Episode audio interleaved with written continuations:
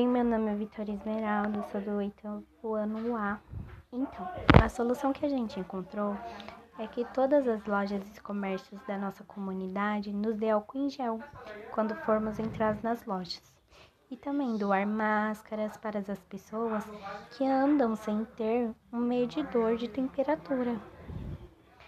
Mas o resumo de tudo isso é que todos nós precisamos nos conscientizar e que se pudermos fazer algo para ajudar, tipo como comprar álcool em gel, máscaras ou até comida para distribuir para as pessoas com pouca condições financeiras.